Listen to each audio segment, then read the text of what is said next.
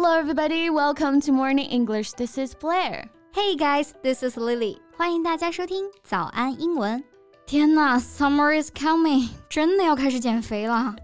确实啊，四月不减肥，夏季徒伤悲。But don't go on a diet. I agree. We should use scientific ways. 我有个朋友啊，就是为了减肥啊，尝试了各种方法，嗯、像什么口吐啊、吃减肥药啊，you name it, she has tried it. Uh, that's just really bad for her. 不过说到 you name it，哎，我印象最深刻的还是林俊杰歌里面那句 you you name it。I have it，这好像是零几年发的歌了吧？暴露年龄了啊！那时候啊，其实只会唱，但其实不知道是什么意思啊。嗯，而且很多人看到 name 就只能想到名字。对 ，you name it，起个名字吧。嗯，不是啊，you name it actually is to say there are many things to choose from, usually after or before a list, to indicate that you are talking about a very wide range of things。没错啊，就是应有尽有，只要你能说得出。哎，那和 name 相关的俚语啊，其实还有挺多的吧？Yeah, and we can talk about that in today's podcast. Good idea. 欢迎大家点赞、订阅我们，并且打开小铃铛，这样就可以第一时间收到我们的更新提醒啦。另外，本节课的笔记也给大家准备好了，在视频简介或评论区即可领取哦。Talking about name idioms, a funny thing just ran to my mind. You know, I don't have a pet.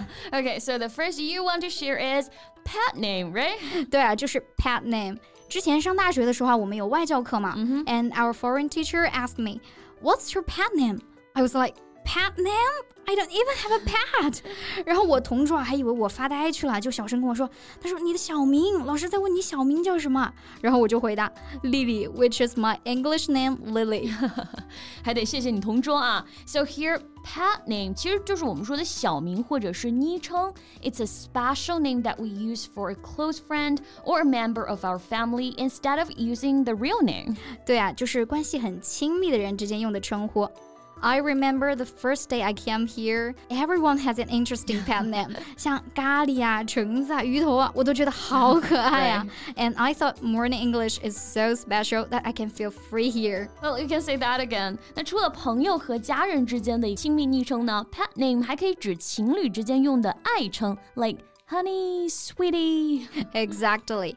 哎，那小名啊是 pet name，嗯，大名肯定不会是 big name 吧？啊，当然啊，问别人大名，我们其实直接就会说 What's your name 就可以了啊，or we can simply just say full name，哎，就表示全名这个意思。没错，and big name 我们刚刚提到了，big name actually refers to a famous or important person，就是很有名的人。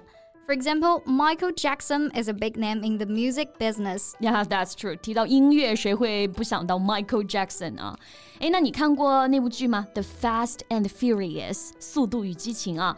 There are a lot of big names in the movie. I'm a big fan of the Fast and Furious, and the hero Vin Diesel mm -hmm. is all awesome. yeah. He made his name in his 30s through this movie. 对，唐老大啊。 范迪塞尔，那很多人都喜欢他的声音，还有那身肌肉啊。没错，速度与激情和他呢就是互相成就。So the idiom "make one's name" means to be well known，就是出名的意思。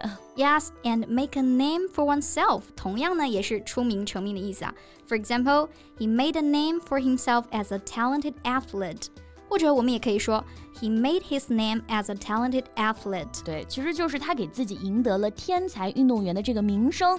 And one of my best friends has been posting vlogs on TikTok for a year, and she made her name as a creative and life-loving vlogger. 哇，那她粉丝肯定已经不少了，嗯、还不错。It's it's cool to take her hobby as a job and make a name for herself. Yeah, I totally agree on that. 但也是通过她，我才知道原来当博主、当网红，钱也不是那么好赚的。 嗯、to be an influencer today, beauty and talent are both the name of the game. 没错啊，其实很多人都会以为呢，当网红啊，只要漂亮就好了。嗯，But hard work is the name of the game in success.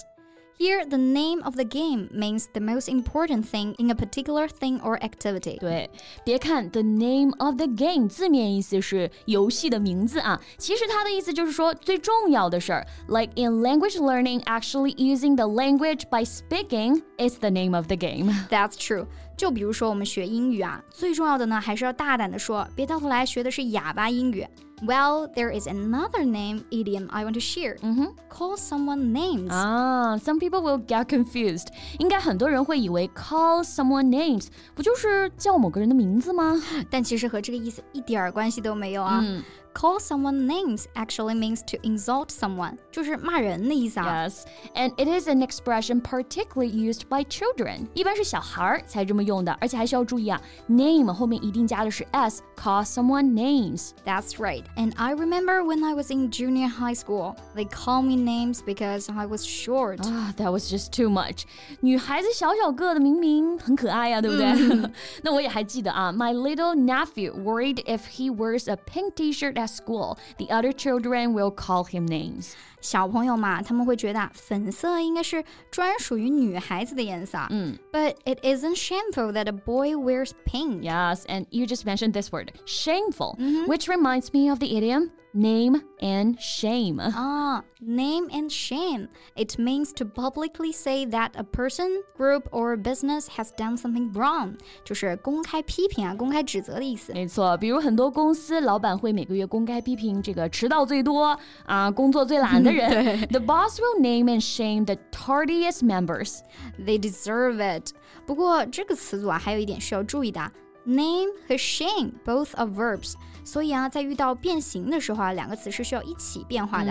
For example, the newspaper article named and shamed celebrities who are not paying their taxes. 对，就比如说之前非常火的那个卖货女主播啊，就因为偷税漏税被封禁了，and her name is Mud. 确实啊，因为这个事儿啊，它的名声就很差了。So the idiom one's name is mud. Mud, M-U-D，就是泥巴的意思啊，形容人的名字名声像泥巴一样，意思就是名声很差啊，臭名昭着了。对，或者也可以表示这个人已经不值得信任了。He promised he would come back before eleven, but he was late again. His name is Mud. 呃，这这话怎么像是以前我妈经常跟我说的？说我每次保证十一点前回家，但是又做不到啊，就再也不信我了。 Your name is Mud. so. Okay, so today we talk about eight phrases relate to name. You name it, I have it，就是你说的我都有。 And pet name 就是小名、昵称这个意思。And big name 名人 like Michael Jackson。没错啊，还有成名，我们可以用 make a name for oneself or make one's name。 Yes, and the next one, the name of the game 最重要的事儿。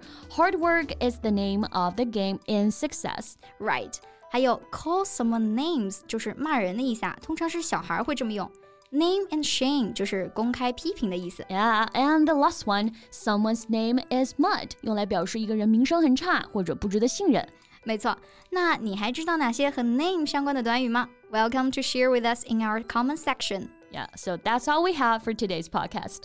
Thank you so much for listening. This is Lily. And this is Blair. See you next time. Bye. 如果你喜欢这期节目，请点赞加订阅，这样就可以反复观看啦。 同时，本节课的笔记也给大家准备好了，在视频简介或评论区即可领取哦。This podcast is from Morning English. 学口语就来